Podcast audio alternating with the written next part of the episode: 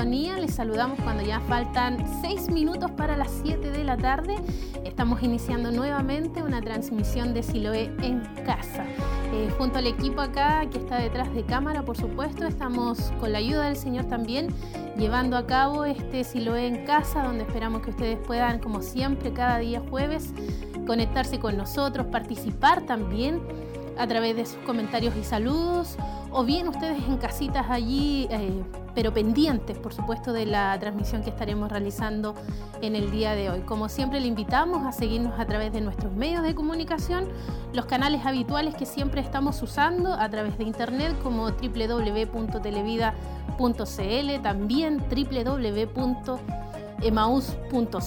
nuestras plataformas también en redes sociales Allí nos puede buscar como Facebook y nos busca como Televida Chillán y en YouTube como Televida HD. Por supuesto están todas estas plataformas disponibles para que ustedes nos puedan seguir, puedan estar ahí conectados con nosotros, puedan compartir desde principio a fin todo lo que vamos a estar realizando en el día de hoy. Además también está la Radio Maus en sus dos diales acá en nuestra ciudad de Chillán en el 102.9 y 92 esas dos frecuencias que por supuesto esperamos que usted pueda estar usando y de, esa manera también pueda estar eh, sintonizando lo que será esta transmisión en vivo que estamos realizando eh, desde el Centro Familiar de Adoración Siloé. Es un grupo reducido de hermanos, la verdad es que no, de, manera normal no podemos estar todos acá, pero solamente aquellos que hoy estarán llevando hacia sus hogares, que el equipo técnico y por supuesto el grupo Renuevo, nuestro obispo y todos en conjunto esperamos que usted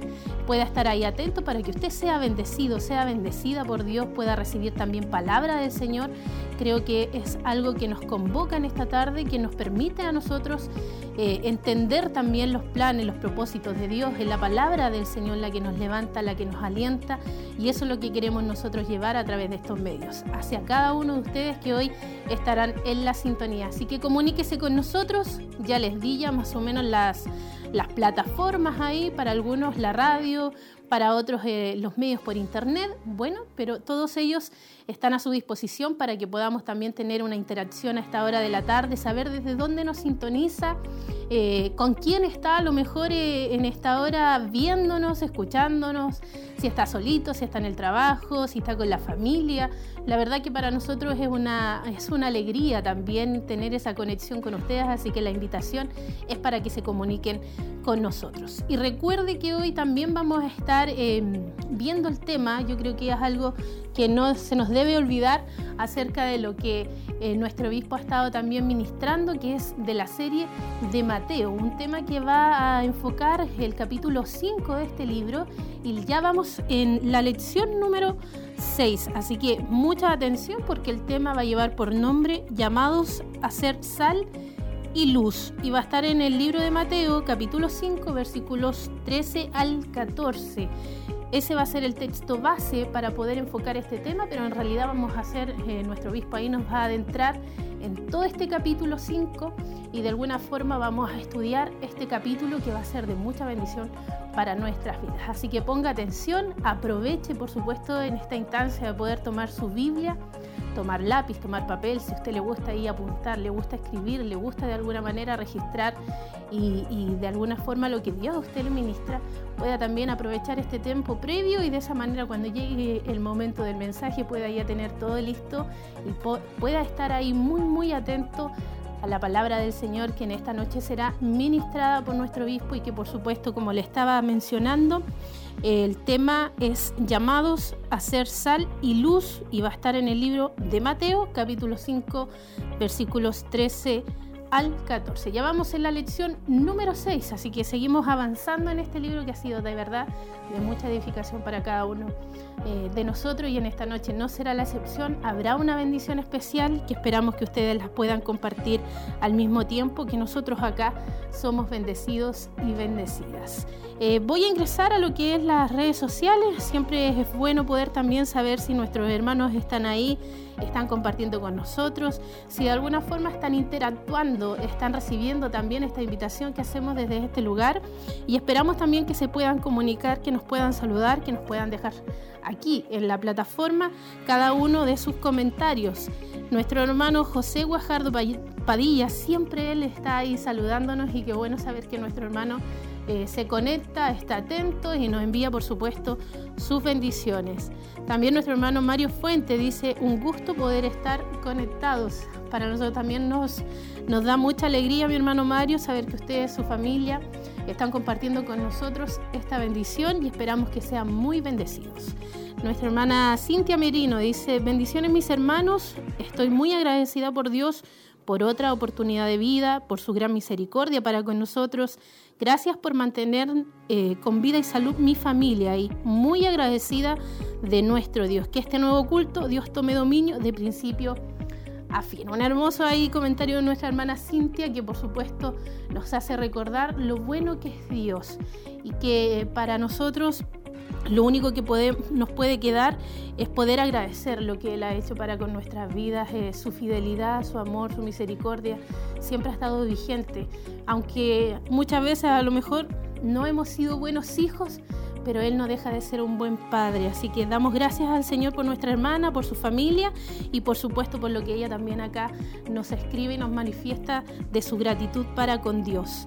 Esperamos que así como ellos, también ustedes puedan ir eh, agregando acá sus comentarios, sus saludos en este día jueves y por supuesto no se separe de nuestra sintonía porque vamos a estar llevando Siloe en casa en vivo y en directo eh, junto al grupo Renueva ahí en la alabanza, junto a nuestro obispo que va a estar ministrando la palabra del Señor y por supuesto junto a todo el equipo que hoy en este lugar está trabajando para hacer posible también esta transmisión. Recuerde el tema, vamos en la lección número 6 de la serie de Mateo y el tema de hoy es llamados a ser sal y luz. Estamos eh, estudiando el libro eh, de Mateo y hoy nos toca, por supuesto, en el, en el libro de Mateo, capítulo 5, versículos 13 al 14. Así que ponga atención porque hoy será o seremos realmente bendecidos y bendecidas por Dios.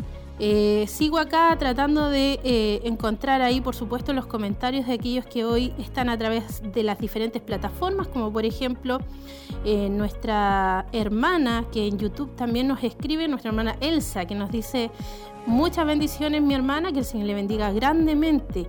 Acá también nos pone una petición de oración por su hija, porque está delicada de salud.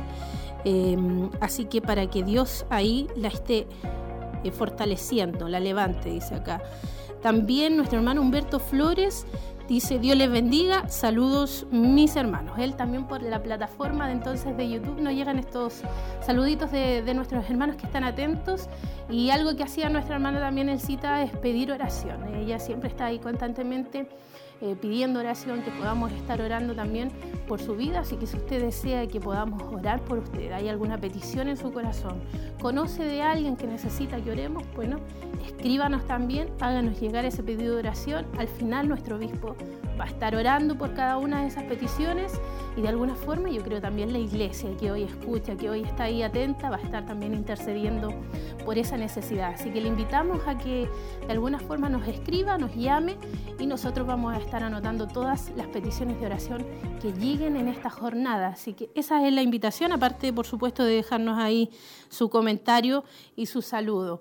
Seguimos nosotros entonces a través de las plataformas, que bueno poder saludar a nuestros hermanos, nos llena de gozo, porque la, verdad es que, eh, como, como, lo decimos en varias ocasiones, así no nos sentimos tan solitos acá, sabemos que hay eh, una gran cantidad de hermanos y hermanas que hoy están en la sintonía, que comparten con nosotros, eh, que son parte a través de la televisión, de la radio, del internet, pero allí están. Y esa es nuestra mayor motivación, saber que ustedes serán bendecidos y bendecidas por Dios y recibirán lo más importante que es la palabra que es la verdad la que nos edifica, la que nos levanta, la que nos enseña también lo que debemos hacer, cómo debemos caminar, cómo debemos santificar nuestra vida, sobre todo en estos tiempos que hoy vivimos, en donde a veces la presión externa de todo lo que, de, la de alguna forma de la, de la, de la manera en que viven las personas eh, a veces nos altera a nosotros o nos influye de alguna forma, pero la palabra del Señor es la que nos guía, la que nos vuelve otra vez al camino y de esa manera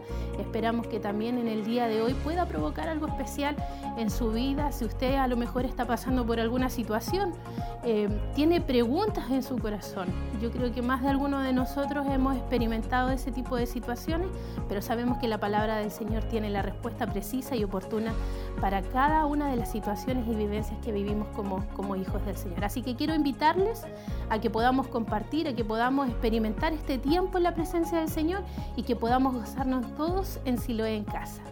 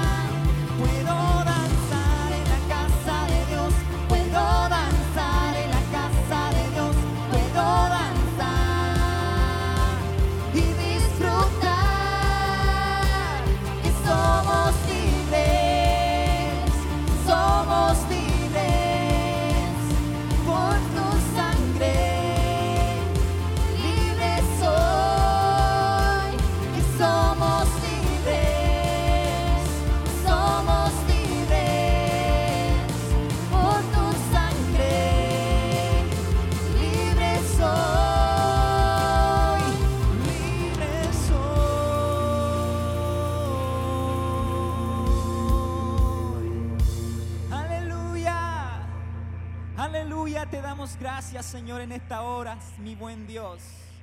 Hay libertad, Señor, cuando usted está en nuestros corazones.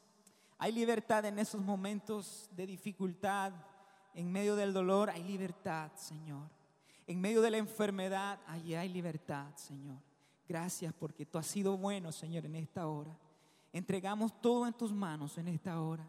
Y también, Señor, damos la bienvenida a todos aquellos que nos están escuchando a través de la radio, a través de la televisión. Puedes bendecirle de una forma especial, de una forma maravillosa, que tú puedas estar llenando sus corazones, que puedas estar llenando eh, sus vidas de tu palabra, que puedas estar llenando sus corazones de cada alabanza que se puede estar cantando en esta hora. Que toda dificultad que todo dolor que esté sintiendo cada persona o alguna persona que estará escuchando por, la, por medio de la televisión, de la radio, por las redes, que tú puedas darle ese alivio en el nombre de Jesús. Que tú puedas darle, Señor, esa sonrisa. Que tú puedas darle, Señor, ese gozo a través de tu Espíritu Santo. Que puedas hacerle sentir, Señor, que tú estás a su lado. Que tú estás para levantarle, para restaurarle, para darle vida, para darle amor para darle libertad, para levantar sus manos. Gracias Señor, gracias Jesús. Vamos a compartir un trozo de la palabra de Dios en el libro de, de Jeremías capítulo 32. Jeremías capítulo 32, 17 dice la palabra de Dios, oh Jehová, oh Señor Jehová, he aquí que tú hiciste el cielo y la tierra con tu gran poder y con tu brazo extendido, ni hay nada que sea difícil y no hay nada que sea imposible para ti. Señor, tú eres el único que puede sanar el dolor. Para ti no hay nada imposible. Tú puedes sanar el dolor de aquella enfermedad, de aquella persona que lo está sufriendo. Y si usted me está escuchando en esta hora, si me está escuchando a través de la radio, le quiero decir algo. Dios es el Dios de lo imposible. Lo que para nosotros es imposible, para Dios es posible. Porque solamente Él puede levantarte, porque solamente Él puede calmar tu dolor, solamente Él puede sanar toda enfermedad que puede estar existiendo, que puede estar, este, puedes estar atribulado a través del dolor. Déjame decirte que para Dios no hay nada imposible. Para Dios no hay nada imposible. No hay nada imposible.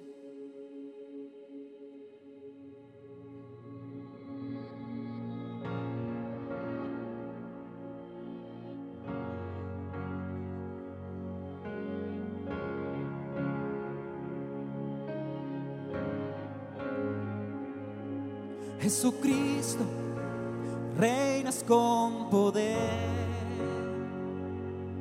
soberano victorioso rey.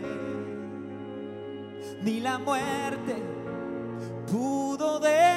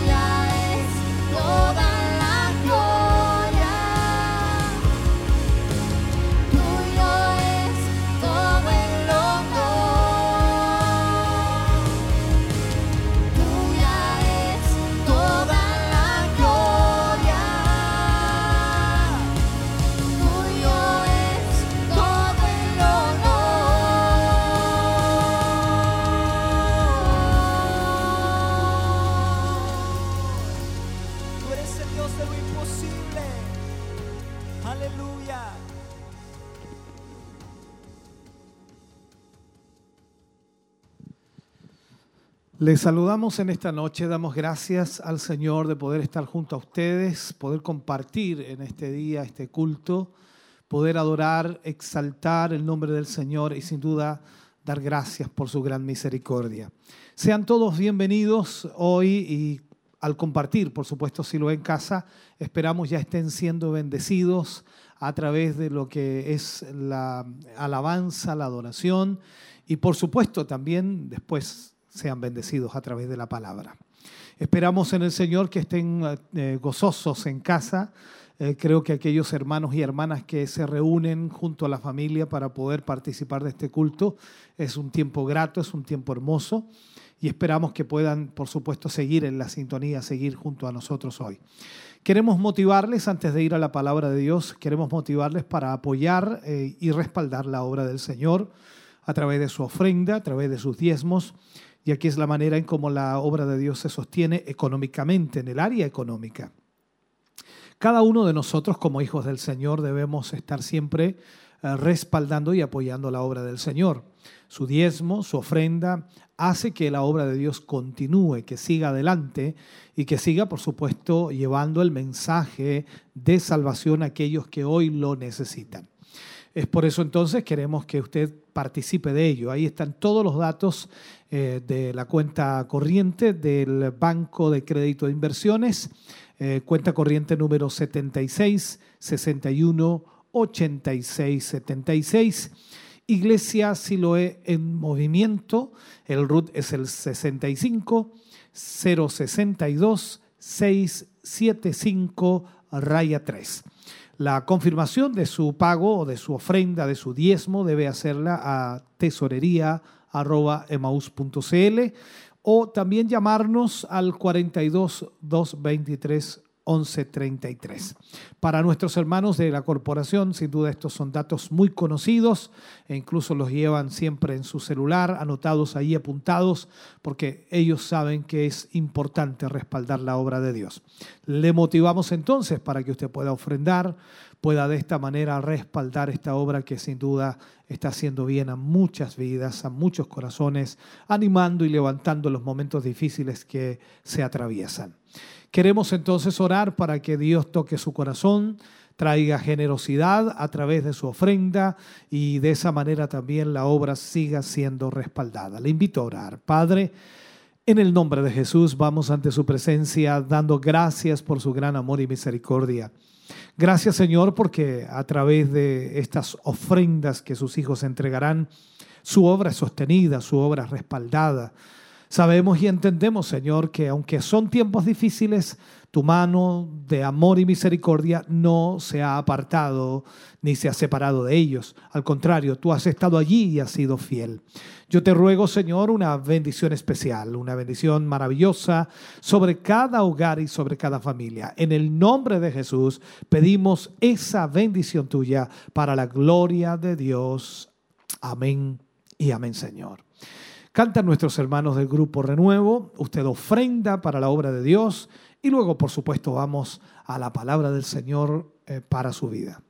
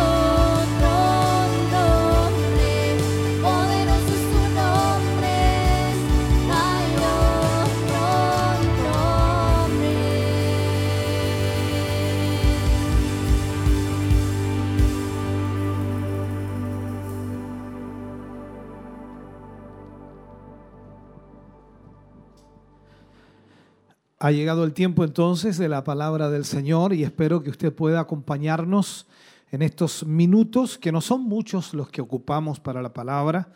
Bordeamos los 35 o 40 minutos aproximadamente para ir tomando cada mm, tema, cada lección, si podemos llamarlo de esta forma.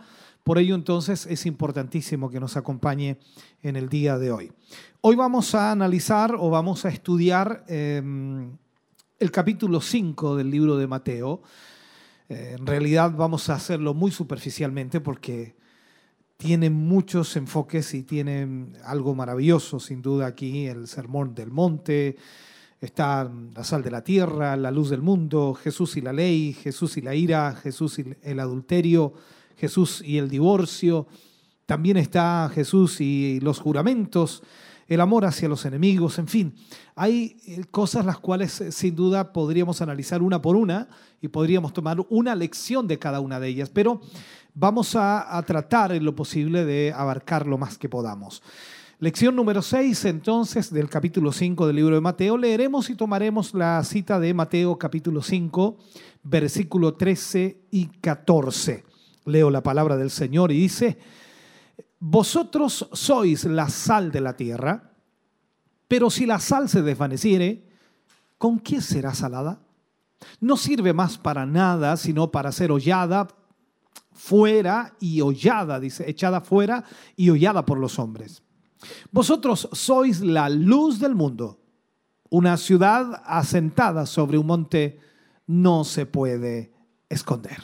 Les invito a orar. Padre, en el nombre de Jesús vamos ante su presencia dando gracias por su inmenso amor y misericordia, porque nos permite en esta noche, Señor, como cada vez que nos reunimos a través de estos cultos online y también, Señor, cada vez que hablamos de su palabra, nos permite poder conocer más, saber más, entender más.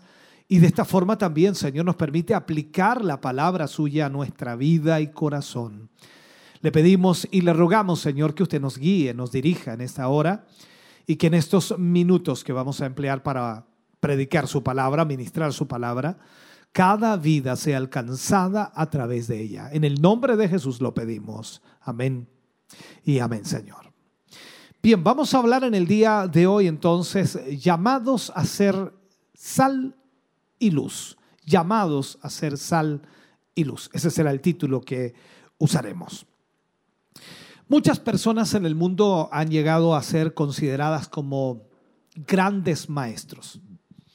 Sin embargo, ninguno puede ser comparado con el maestro de maestros. Hablo de nuestro Señor Jesucristo. Quizás ninguno de los considerados en el mundo grandes maestros pueden llegar a la estatura del gran maestro, nuestro Señor Jesús.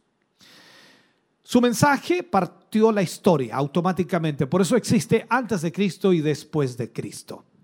Parte esta historia de la humanidad en un antes oscuro y en un después esperanzador. Así lo podríamos graficar en lo que nos marca la historia. Sus palabras cobran cada día mayor vigencia y sobre todo en estos tiempos de lucha y de dolor que vivimos, vemos que las palabras de nuestro Señor Jesucristo son totalmente reales. Y en estos tiempos, por supuesto, se hacen vigentes esas palabras. Sus promesas y también las proezas que el Señor hizo en ese tiempo jamás han sido igualadas y nunca, por supuesto, lo serán. Su vida es el espejo donde muchos seres humanos quisiéramos de alguna manera vernos reflejados.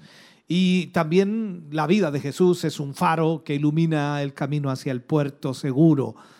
Aún en las más oscuras tempestades, ahí está esa luz maravillosa de nuestro Señor Jesucristo para guiarnos y para poder darnos la bendición que necesitamos. En la parte final del capítulo 4 que ya habíamos analizado, vimos que el ministerio de Jesús tuvo cuatro aspectos muy importantes. El discipulado, la enseñanza, la predicación y también la sanidad. Cuatro aspectos sumamente importantes. El más importante de estos fue el de la enseñanza. Sin duda es importantísimo. En sus discursos, el Señor Jesús pronunciaba palabras tan sublimes, tan profundas, con tremenda autoridad y con un significado tan impactante que las personas que lo escuchaban quedaban tan asombradas de su doctrina que era impresionante cómo la gente quedaba prendada, no sé cómo llamarle, o agarrada, enganchada con esas palabras de nuestro Señor Jesús. Tanto así que muchos de ellos decían, Él enseña como quien tiene autoridad y no como los escribas. La Biblia, hermano querido, nos enseña que Jesús enseñaba con autoridad y no como los maestros de esos, de sus tiempos. Y esa es la diferencia que la gente podía hacer al escuchar a Jesús. Veamos un poquito lo que es el Sermón del Monte. Entremos aquí en el capítulo 5. El primero de los cinco grandes discursos que el Señor Jesús da en los cuatro evangelios, vemos aquí eh, cinco discursos del Señor Jesús. Y el primero de los cinco es, por supuesto, en el libro de Mateo, en donde aparece el sermón del monte. Y este sermón del monte no es algo corto ni breve, sino que es muy extenso, en el cual inicia en el capítulo 5 y termina en el capítulo 7. O sea, en él se establecen los principios fundamentales del reino de Dios. Al mismo tiempo, la esencia también de las enseñanzas de nuestro Señor Jesucristo. La palabra bienaventurado, porque así comienza por supuesto el sermón del monte, bienaventurados. La palabra bienaventurado en griego significa dichoso o feliz. Y es importante entonces que nosotros podamos establecer que las bienaventuranzas nos, presentan un marcado contraste con la felicidad según Dios y la felicidad según el mundo. O sea, es totalmente diferente una de la otra. Asimismo, el otro aspecto a considerar en el estudio que vamos a llevar adelante de las bienaventuranzas es que éstas no presentan las diferencias entre un cristiano y un incrédulo. Y eso también es importante marcarlo. Es decir, son una descripción del carácter cristiano que inevitablemente contrasta con el carácter del mundo, en este caso de los inconversos. Primeramente, debiéramos observar que, de hecho, el Señor no pronunció este discurso a las multitudes, sino lo hizo a sus discípulos, es decir, a los que ya eran suyos, a sus discípulos. En Mateo capítulo 5, mm, versículo 3, dice, bienaventurados los pobres en espíritu, porque de ellos es el reino de los cielos. Un pobre en espíritu, si lo podemos explicar, no es alguien con baja estima, ni una persona callada o introvertida, como nosotros podríamos llamar. Tampoco se refiere a las personas que sufren, ni siquiera a los que son oprimidos o rechazados o incluso abusados. Porque todas estas situaciones también las experimentan los incrédulos. Entonces el Señor nunca alabaría al mundo por sus miserias. Por eso dice, bienaventurados los pobres en espíritu. La palabra pobre en griego se escribe petojos y comunica la idea de, de un mendigo, de un pordiosero, de un desamparado. Entonces la palabra denota una pobreza absoluta y pública también, o sea, la gente puede reconocer a una persona así. Con esto en mente, a ver si lo podemos esclarecer, y al mismo tiempo la distinción que hace nuestro Señor al decir pobres en espíritu, queda claro que no, no estamos hablando de una pobreza material, no estamos hablando de una pobreza terrenal, sino de una espiritual. Entonces la pregunta salta inmediatamente y alguien dice, bueno, ¿quién entonces es pobre en espíritu? Es una persona que reconoce su miseria espiritual en la presencia de Dios. Esa persona es pobre en espíritu. La que reconoce su miseria, hermano querido, espiritual en la presencia de Dios. Un pobre en espíritu es quien sabe que está arruinado espiritualmente cuando estamos sin Dios.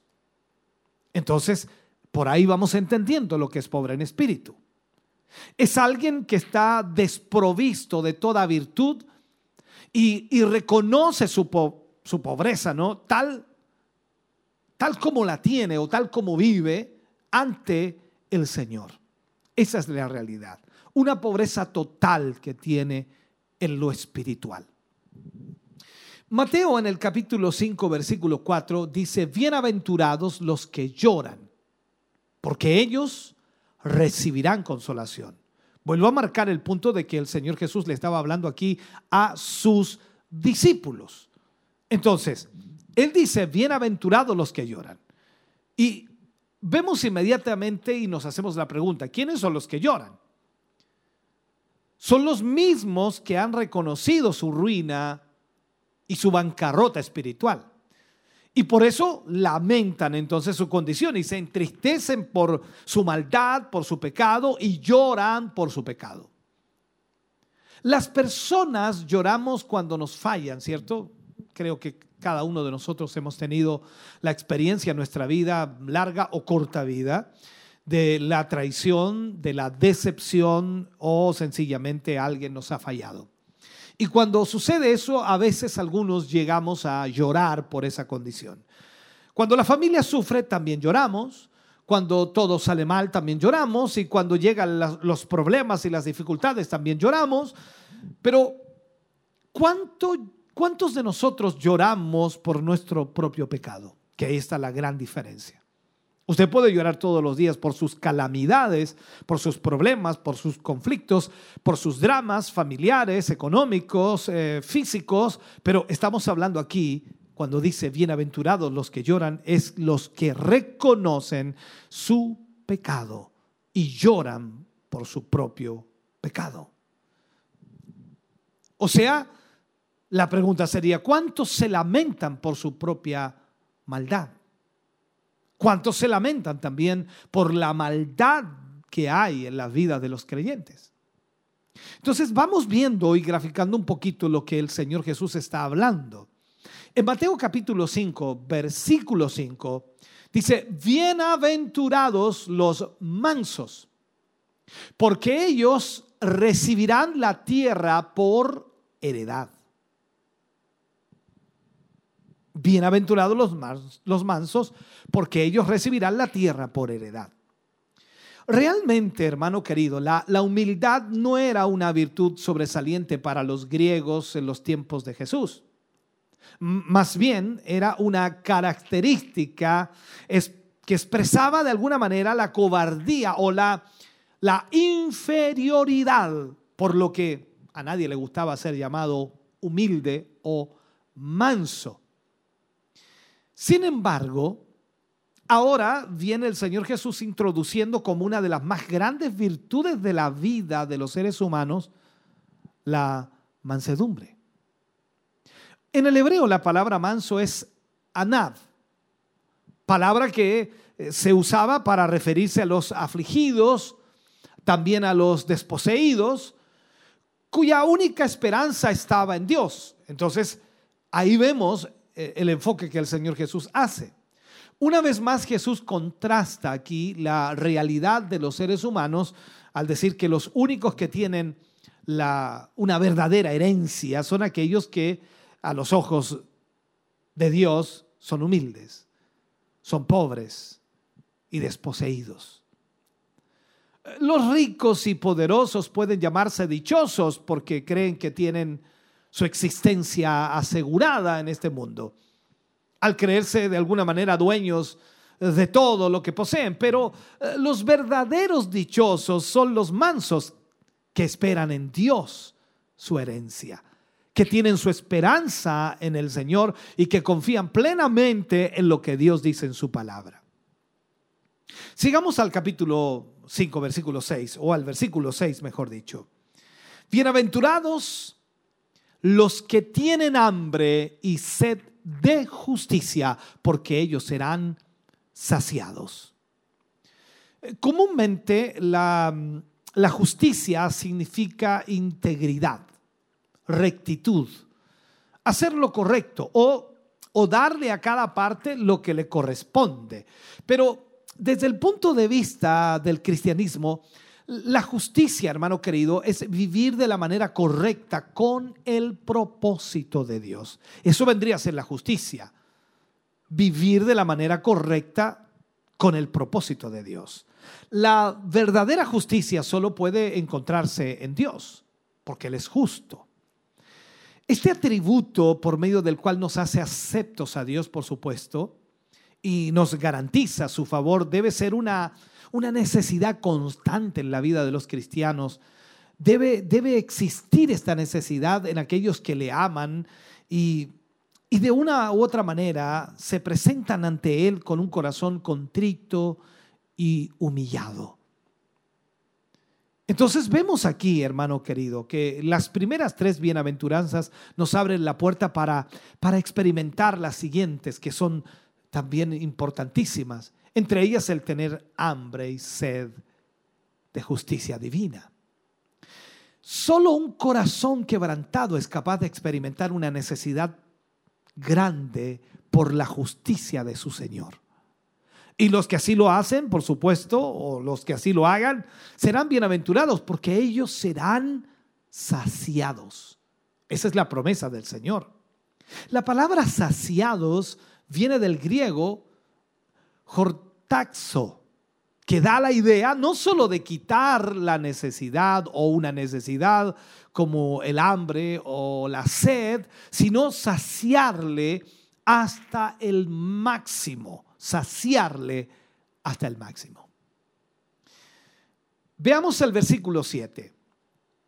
Dice, bienaventurados los misericordiosos, porque ellos recibirán misericordia. Esto es muy similar a lo que dice la escritura, ¿no?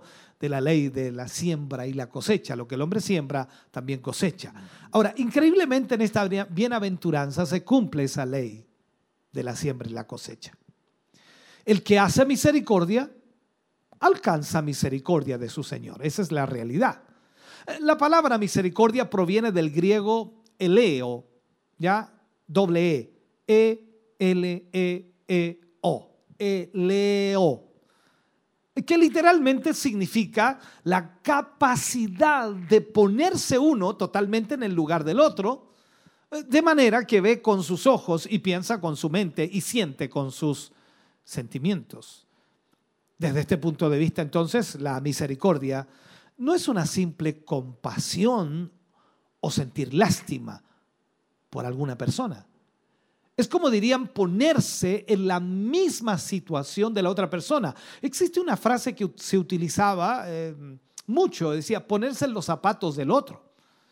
Entonces, en este sentido, es ponerse en la situación de la otra persona y percibir sus problemas como si uno los estuviera pasando, la misericordia. Nuestro Señor Jesús es el mejor ejemplo de lo que significa tener misericordia, sin duda. Precisamente Él, nuestro Señor Jesucristo, se humilló a sí mismo, dice la Escritura, para despojarse de su divinidad y tomar forma de hombre y ser expuesto a las mismas debilidades que nosotros como seres humanos tenemos, las mismas tentaciones que nosotros tenemos y que como mortales, por supuesto, experimentamos cada día. Él lo hizo, ocupó, ocupó nuestro lugar, tomó nuestro lugar, vino a nacer como nosotros, se humanó y vivió las mismas experiencias para ponerse en nuestro lugar. Eso es misericordia. Mateo capítulo 5, versículo 8 dice, bienaventurados los de limpio corazón, porque ellos verán a Dios. Entonces son bienaventurados aquellos que verdaderamente poseen un corazón íntegro, sin adulteraciones, sin mezclas de este mundo. Estos serán los que verán a Dios realmente. E, en esta bienaventuranza encontramos el anhelo de ver a Dios. Encontramos entonces hombres en el Antiguo Testamento que ganaron el favor de Dios. Recuerde que hay muchos ejemplos en el Antiguo Testamento de ello. E incluso llegaron a tener una relación muy cercana a Dios. Podemos mencionar algunos de ellos. Moisés, Noé, Enoch, Job, José, podríamos mencionar varios más. Ahora, así es como encontramos en las escrituras el gran anhelo de los hombres piadosos por contemplar la gloria de Dios personalmente. Si miramos el Salmo 27, versículo 4, dice, una cosa he demandado a Jehová, esta buscaré que esté yo en la casa de Jehová todos los días de mi vida para contemplar la hermosura de Jehová y para inquirir en su templo. Ahora bien, en el libro de Salmo capítulo 24 se declara la condición para poder gozar este gran privilegio de estar en la casa de Jehová. Dice, ¿quién subirá al monte de Jehová?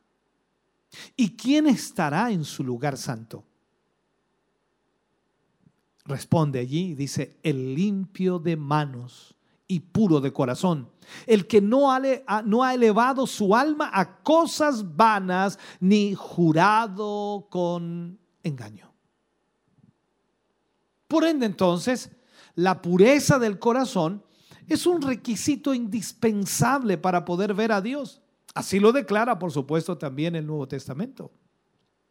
Entonces, cuando vemos en Mateo capítulo 5, versículo 9, dice, bienaventurados los pacificadores, porque ellos serán llamados hijos de Dios. ¿Podríamos nombrar a algún pacificador en el mundo actual? Yo creo que no hay nadie en el día de hoy que pueda lograr la paz, a eso me refiero. Solamente Cristo es el gran pacificador. Él consiguió la paz entre un Dios justo y un pecador injusto. Qué increíble. Él consiguió traer la reconciliación del hombre con Dios o Dios con el hombre. Ahora, comúnmente se piensa que un pacificador es una persona que no se mete en problemas. Eso es lo que se piensa de un pacificador.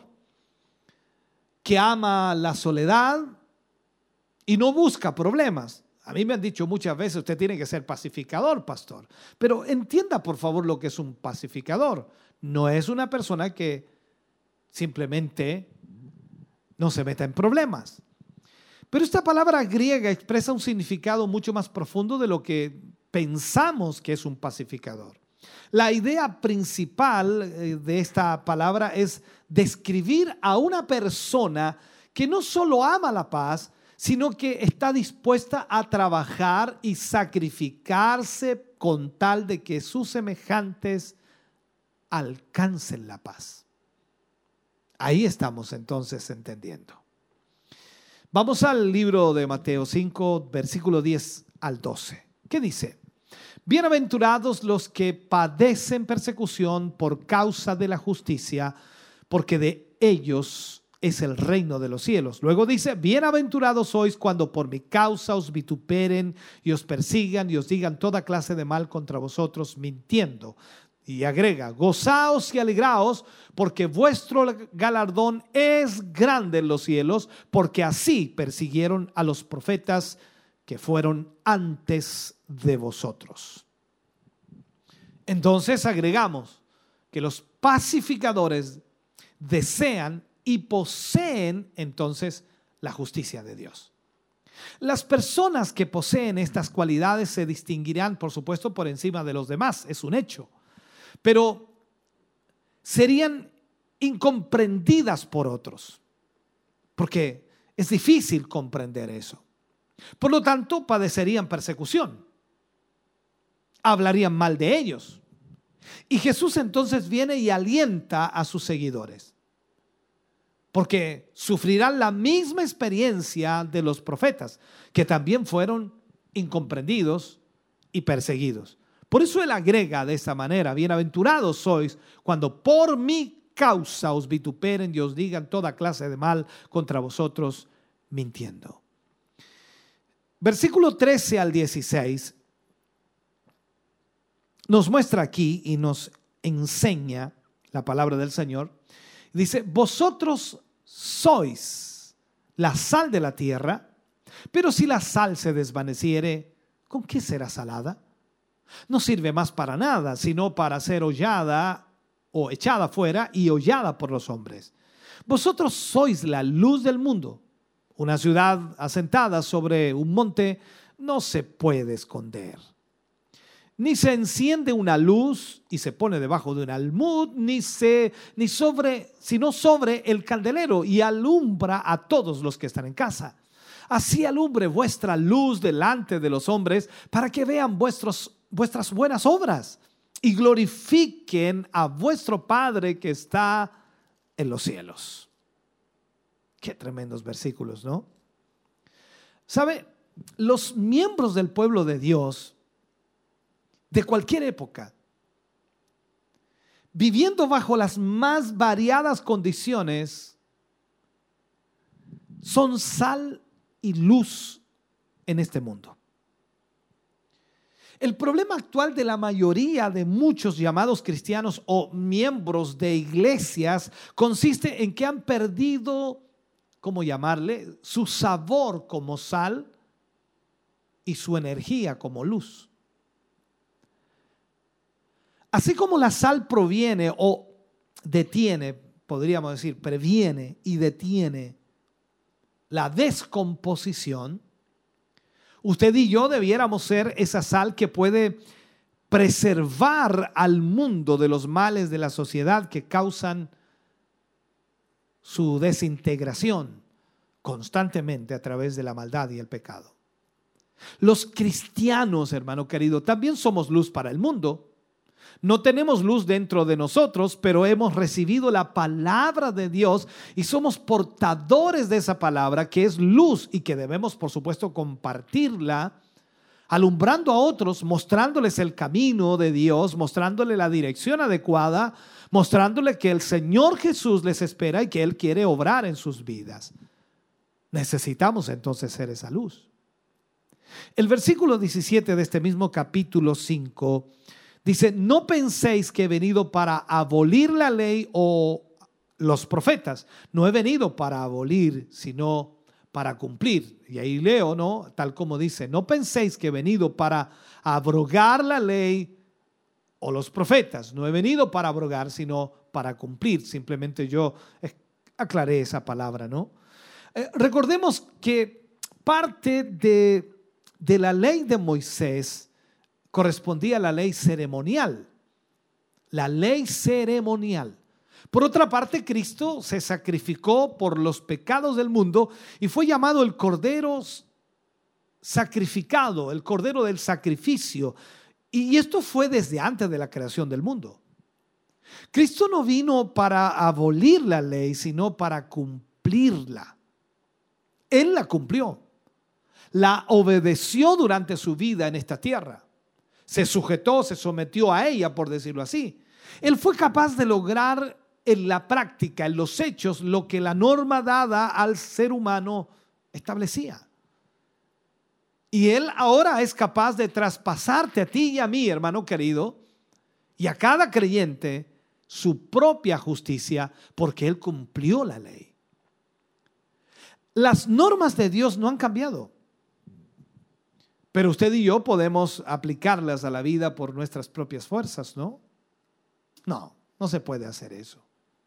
Nosotros no podemos aplicar la ley ni podemos aplicar los mandamientos del Señor o las instrucciones del Señor por nuestras propias fuerzas. Es imposible. Necesitamos ayuda.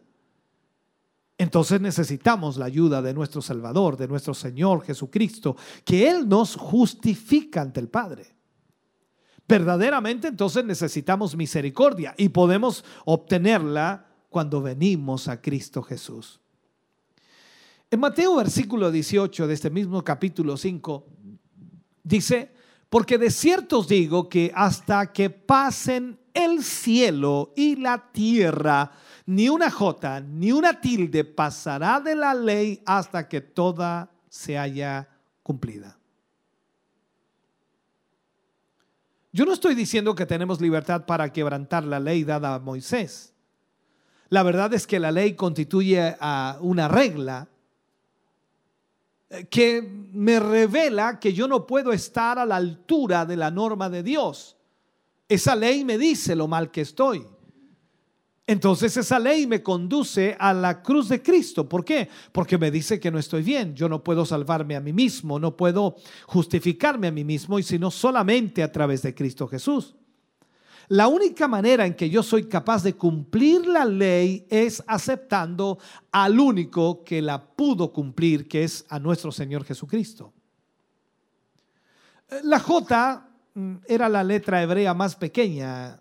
En español equivaldría al punto que va encima de la I, por decirlo así. La tilde era la marca más insignificante de la escritura hebrea y en español equivaldría al acento ortográfico que se coloca sobre una vocal. Entonces entendemos lo que el Señor Jesús decía, ni una J ni una tilde pasará de la ley hasta que toda se cumpla. Vamos al versículo 19. Dice, de manera que cualquiera que quebrante uno de estos mandamientos muy pequeños y así enseñe a los hombres, muy pequeño será llamado en, el reino de los cielos. Mas cualquiera que los haga y los enseñe, este será llamado grande en el reino de los cielos. Tú no puedes quebrantar los mandamientos, hermano querido. Tampoco puedes eludir las consecuencias. Pero tampoco puedes cumplirlos por tus propias fuerzas. La única forma de poder seguirlos es acudir a Cristo para salvación y poder y fuerza vendrá sobre tu vida.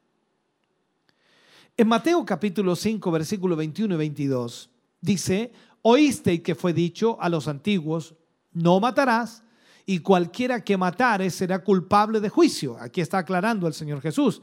Y dice, pero yo os digo que cualquiera que se enoje contra su hermano será culpable de juicio. ¿Está escuchando lo que dijo Jesús? Cualquiera que se enoje con su hermano será culpable de juicio. Y cualquiera que diga necio a su hermano será culpable ante el concilio y cualquiera que le diga fatuo quedará expuesto al infierno de fuego. Esta es una declaración tremenda que a veces usted y yo la tomamos muy a la ligera.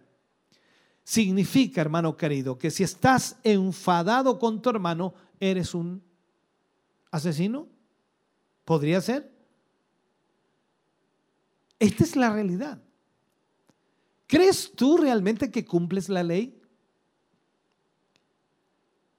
No puedes, mira, no puedes quebrantarla sin evitar las consecuencias. Si tú quebrantas la ley, tendrás consecuencias. No puedes expresar con, con orgullo que el sermón, el sermón del monte es un... Eh, eh, eh, es tu, no sé cómo llamarle, es tu religión y luego violar cada parte del mismo. O sea, no puedes decir que el sermón del monte es palabra de Dios y luego no aplicarlo a tu vida. Todos necesitamos un Salvador. Y ese Salvador ha cumplido perfectamente todo el propósito de Dios. Ha cumplido perfectamente también la ley. Y por ello puede, puede atribuirnos su propia justicia. Veamos el versículo 27 y 28. Oísteis que fue dicho, no cometerás adulterio. Pero yo os digo que cualquiera que mira a una mujer para codiciarla, ya adulteró con ella en su corazón. Wow. La enseñanza de los fariseos, hermano querido, se centraba en el acto externo y en que la única forma de cometerlo era a través de una unión sexual ilícita o sea, el acto mismo del adulterio. ¿Citaban correctamente el mandamiento? Claro que sí, sin captar el punto esencial, que el adulterio, y lo puedo poner así, comienza en el corazón. Comienza en el corazón y culmina en el hecho mismo. La lujuria del corazón es tan mala como el acto en sí mismo. E indica, por supuesto, que el hombre no tiene una correcta relación con Dios. Si tú eres sincero, si tú eres honesto, no vas a afirmar de ninguna manera que estás cumpliendo la ley. Recordemos que habían diez mandamientos en la ley. Y esos diez mandamientos entonces deben ser respetados y deben ser obedecidos. Ahora, veamos el versículo 29 y 30 de este mismo capítulo. Dice, por tanto, si tu ojo derecho te es ocasión de caer, sácalo y échalo de ti, pues mejor te es que se pierda uno de tus miembros y no que todo tu cuerpo sea echado en el infierno. Y si tu mano derecha te es ocasión de caer, córtala y échala de ti, pues mejor te es que se pierda uno de tus miembros y no que todo tu cuerpo sea echado al infierno.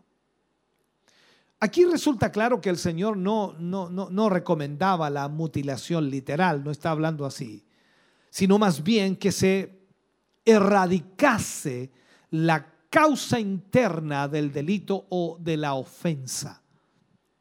Debido a que un corazón lleno de lujuria puede, ¿cómo llamarlo?, incitar o cometer el mal. Es el corazón el que debe cambiar para que no llegue al acto del pecado. Ahora, resulta inútil crearse falsas ilusiones o perder el tiempo simulando que cumplimos la ley cuando verdaderamente no es así.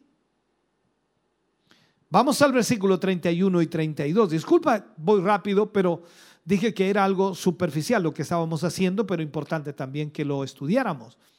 Versículo 31 y 32 dice, también fue dicho, cualquiera que repudie a su mujer, dele carta de divorcio. Pero yo digo que el que repudia a su mujer, a no ser por causa de fornicación, hace que ella adultere y el que se casa con la repudiada comete adulterio. Wow. Aquí, aquí el Señor establece los dos fundamentos para el divorcio. Si alguien se divorciase por motivos no citados en la Biblia, está desobedeciendo esta norma. Entonces no podemos ir más allá. Es clarísimo estos versículos. Profundizar más tendríamos que hablar del tema en sí específicamente, pero lo vamos a dejar ahí. Versículo 33, versículo 34 y versículo 37. Dice, además habéis oído que fue dicho a los antiguos, no perjurarás, sino cumplirás al Señor tus juramentos. Pero yo os digo, no juréis en ninguna manera ni por el cielo, porque es el trono de Dios. Pero sea vuestro hablar sí, sí, no, no, porque lo que es más de esto, de mal procede. El Señor afirmó entonces que los juramentos no eran necesarios. El simple hecho de hacerles o hacer los, los juramentos, enfatizaba la maldad del corazón humano.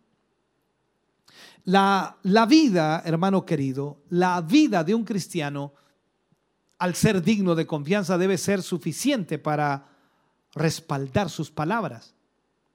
En Mateo capítulo 5, versículo 38 al 41, dice, oíste que fue dicho, ojo por ojo, o diente por diente. Pero, pero yo os digo, no resistáis al que es malo. Antes, a cualquiera que te hiera en la mejilla derecha, vuélvele también la otra. Y al que quiera ponerle, ponerte a pleito y quitarte la túnica, déjale también la capa. Y a cualquiera que te obligue a llevar carga por una milla, ve con él dos. Wow. Es increíble lo que dice aquí, ¿no? Ve con él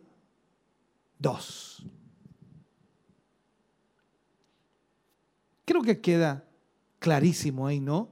Es como decir al que te pida, dale, y al que desee pedirte prestado, no, no le vuelvas la espalda. Es la realidad. Ahora, estas disposiciones fueron dadas para proteger al inocente y al mismo tiempo garantizar que la retribución no rebasara la ofensa.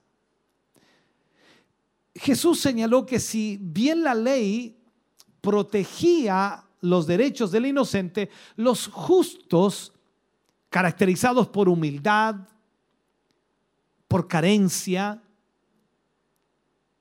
ahora quizás de egoísmo, no tenían que exigir sus derechos. En lugar de renunciar a la venganza, debían encomendar su caso al Señor. O en lugar de, perdón, de recurrir a la venganza. Dios deseaba que ellos entendieran eso. Lo muy normal en el ser humano, hablo del ser humano, es vengarse. Pero el Señor nos enseña a no recurrir a la venganza y simplemente entregar el caso al Señor. La pregunta sería aquí, ¿puedes llevar a la práctica estos principios controlándote frente a estas actitudes? ¿Puedes cumplir estos principios sin salirte de ellos? Cuando vemos a Timoteo, y quizás Pablo escribiéndole a Timoteo en el capítulo 4, versículo 14, dice, Alejandro el caldelero me ha causado muchos males, el Señor le pague conforme a sus hechos. O sea, Pablo no quiere vengarse, sino sencillamente lo entrega a quién? Al Señor. Pablo está hablando de alguien que le trató mal.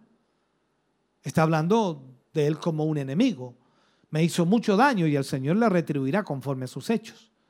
Entonces nos está enseñando el Señor que debemos entregarle a Dios todo aquello. Mateo 43, 5, 43 y 44. Ya vamos llegando al final de este, de este tema, hermano querido. Me quedan solamente algunos versículos más. Habéis oído que se dijo, o oíste que fue dicho, amarás a tu prójimo y aborrecerás a tu enemigo. Pero yo os digo, amad a vuestros enemigos, bendecid a los que os maldicen, haced bien a los que os aborrecen y orad por los que os ultrajen y os persigan. ¡Wow! Aquí es donde dice, no, yo no, yo no juego a eso, por favor. Entonces el Señor elevó la ley dada a Moisés al más alto nivel.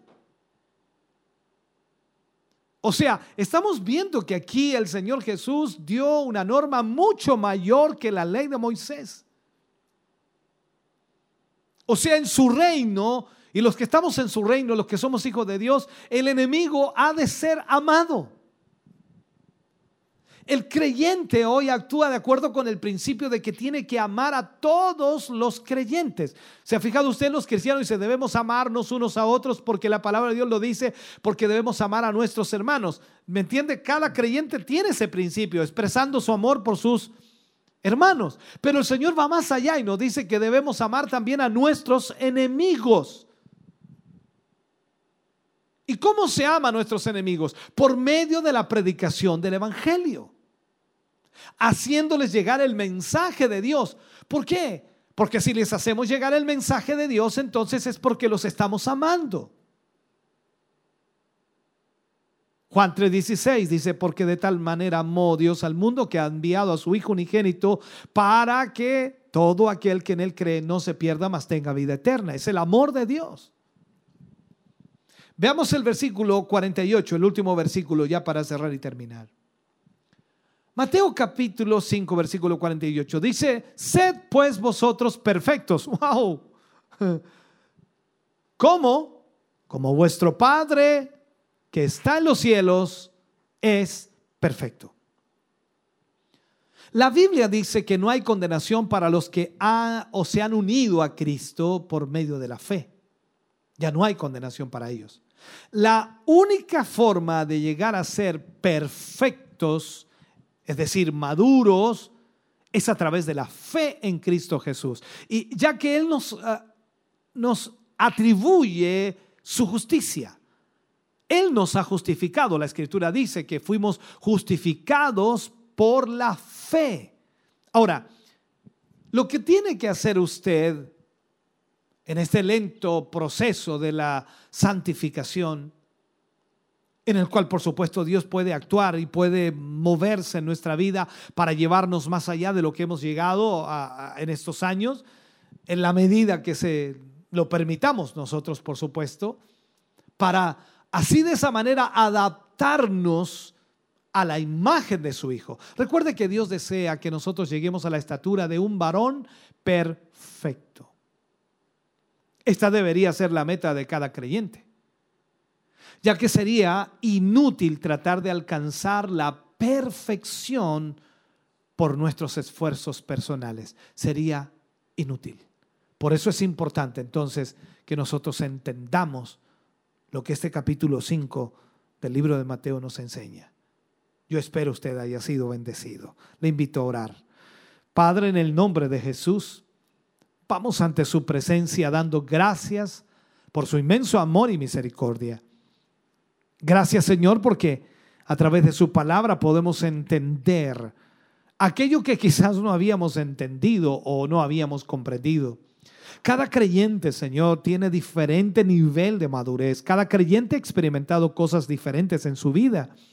Y yo te ruego, te pido, te suplico en esta hora, Señor, que a través de esta palabra cada uno de tus hijos, Señor, pueda tomar lo que le corresponde, usarlo, Dios mío, para aplicarlo a su vida y ser de bendición. Padre, gracias por esta palabra hoy. Estamos felices, contentos, porque tu palabra siempre nos habla. En el nombre de Jesús lo agradecemos. Amén y amén, Señor. Vamos entonces a cantar al Señor y luego de eso estaremos orando por todas las peticiones que hoy nos han llegado. Dios le bendiga.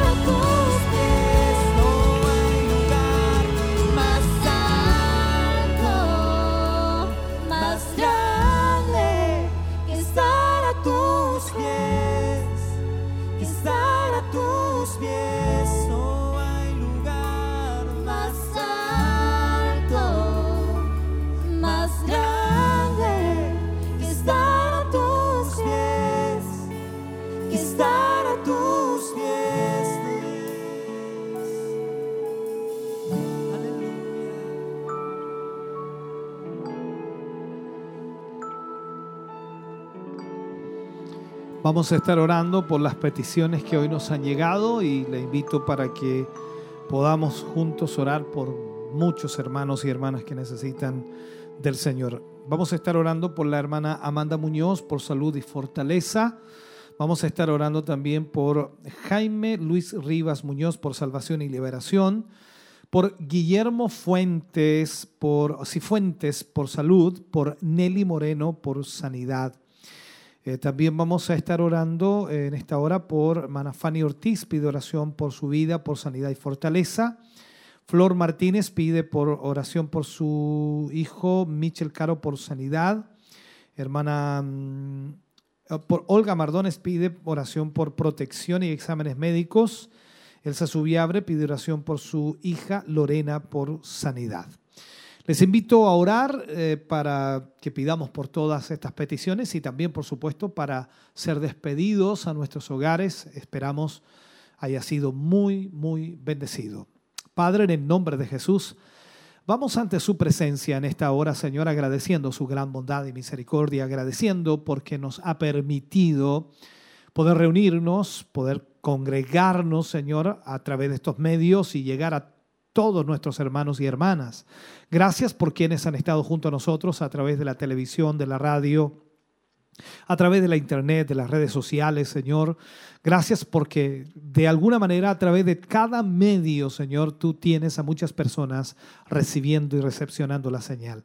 Bendíceles grandemente, Señor, y te pedimos en una forma especial por todas estas peticiones que hemos leído. Cada una de ellas una necesidad diferente, cada una de ellas, Señor, tiene una necesidad urgente y tú eres quien puede sanarles, tú eres quien puede libertarles. Señor, en el nombre de Jesús te pedimos y te rogamos, rompe con toda atadura rompe con toda obra del enemigo, Señor. Sana al enfermo. En el nombre de Jesús lo pedimos hoy para tu gloria, Señor. Gracias por ello. Gracias por lo que tú harás en el nombre de Jesús. Despídenos ahora en paz y en comunión, Señor, bajo tu bendición, para tu gloria. Amén y amén, Señor. Gracias a todos nuestros hermanos que han estado con nosotros en el día de hoy. También gracias a nuestros hermanos de Renuevo que han estado acompañándonos, alabando al Señor, por supuesto, y gracias a quienes hacen posible que podamos estar al aire eh, para ustedes. Nos eh, vamos ya y retornamos a los estudios de Televida. Ahí está nuestra hermana Tracy para leer quizás los últimos saludos que han llegado en esta transmisión. Gracias, Dios les bendiga grandemente. Amén. Estamos de vuelta entonces en los estudios, escuchamos el mensaje llamados a ser sal y luz. Estábamos escuchando ahí la lección número 6 de la serie de Mateo. De alguna forma, como decía ahí nuestro obispo, a lo mejor no pudo profundizar en cada uno, pero ahí en esa pincelada esperamos que haya podido usted también aprender, entender y tomar su parte también en esta jornada, por supuesto, a través de la palabra que fue exhortada en el día de hoy. Y aproveche usted a lo mejor en su casita empezar ya a estudiar eh, este libro, empezar a aprovechar esta instancia, a lo mejor que tenemos de poder ir estudiando libro a libro de nuestra Biblia y de esa manera eh, empezar a escudriñar. Yo creo que es importante que podamos nosotros tener también el hábito de leer la palabra, de escudriñarla y aprovechar la serie que por supuesto nuestro obispo ha estado tocando en, las últimas temporadas, en, los últimos meses. Eh, agradecer también a nuestros hermanos quienes estuvieron en la sintonía, nos saludaron, comentaron, enviaron sus pedidos de oraciones, estuvieron ahí en compañía junto a nosotros, se hicieron parte a través de las redes sociales dejándonos sus saludos, sus comentarios, así que agradecer a nuestra hermana Olga Mardones, eh, que nos deja aquí una bendición. También nuestra hermana Verónica, nuestro hermano Esteban Sandoval, que dice acá hermoso mensaje, Dios nos habla cada día. Nuestra hermana Miriam Vilches, que también dice bendiciones y saludos, viendo desde Santiago, desde allá está nuestra hermana, y nos envía por supuesto este saludo, así que un saludo para ella también. Eh, otros más que nos llegan en Facebook y que por supuesto agradecemos y mientras yo busco acá recordarles que eh, el día sábado vamos a estar nuevamente en Siloé en casa, vamos a estar por supuesto transmitiendo a las 7 de la tarde. Y el domingo a las 11 de la mañana para que ustedes se puedan conectar con nosotros y puedan compartir nuevamente eh, esta hermosa bendición que poder estar en presencia de Dios a través de este culto online. Eh, los saludos también de nuestro hermano Nelson Fuentes, que ahí nos comenta, nos envía saludos, nuestro hermano Benedicto Ferrada, que también dice bendiciones mis hermanos. Qué hermosa palabra de Dios nos tenía para hoy. Un saludo para todos mis hermanos y especialmente para los hermanos de Mina del Prado. Así que un saludo para él también y a todos nuestros hermanos que ahí nos están escuchando a esta hora de la noche. Nuestra hermana Fanny Ortiz también está acá conectada, enviándonos sus saludos, muy atenta, dice aquí al culto. Nuestra hermana Flor Martínez también que nos envía muchas bendiciones. Ella está viendo el culto, está siendo parte de esta bendición. Nuestra hermana Cecilia Contreras, que aparte también aprovecha de enviarle ahí un saludo a nuestro obispo. Nuestra hermana Verónica Muñoz, que también desde Minas del Prado ahí ha estado sintonizándonos. Y Cecilia Órdenes, que nos deja un saludo y nos dice bendiciones, mis hermanos. Así que eh, ya leyendo los saludos, nosotros nos comenzamos a despedir. Recuerde que este material, todos los cultos en sí, están quedando grabados, están quedando ahí en las plataformas, tanto de Facebook, YouTube, también en la página de Maús, de Televida, así que en cualquiera de ellas ustedes puede acceder y puede comenzar a revisar ahí, por supuesto, los temas que nuestro obispo ha estado ministrando, cada una de las series Este tema, apenas termine esta transmisión, va a quedar almacenado para que usted, si quiere volver a escuchar el mensaje, lo pueda hacer. Y por supuesto, va a quedar en compañía de Radio Emisoras Emaús, de Televida y de toda la programación que ha sido también preparada especialmente para edificar su vida. Así que con estas palabras nos despedimos a nombre también de nuestros hermanos que trabajan detrás de cámara y esperamos que tenga una excelente noche, una muy buena noche y que pueda también disfrutar en familia lo que resta de la semana. Que el Señor les bendiga.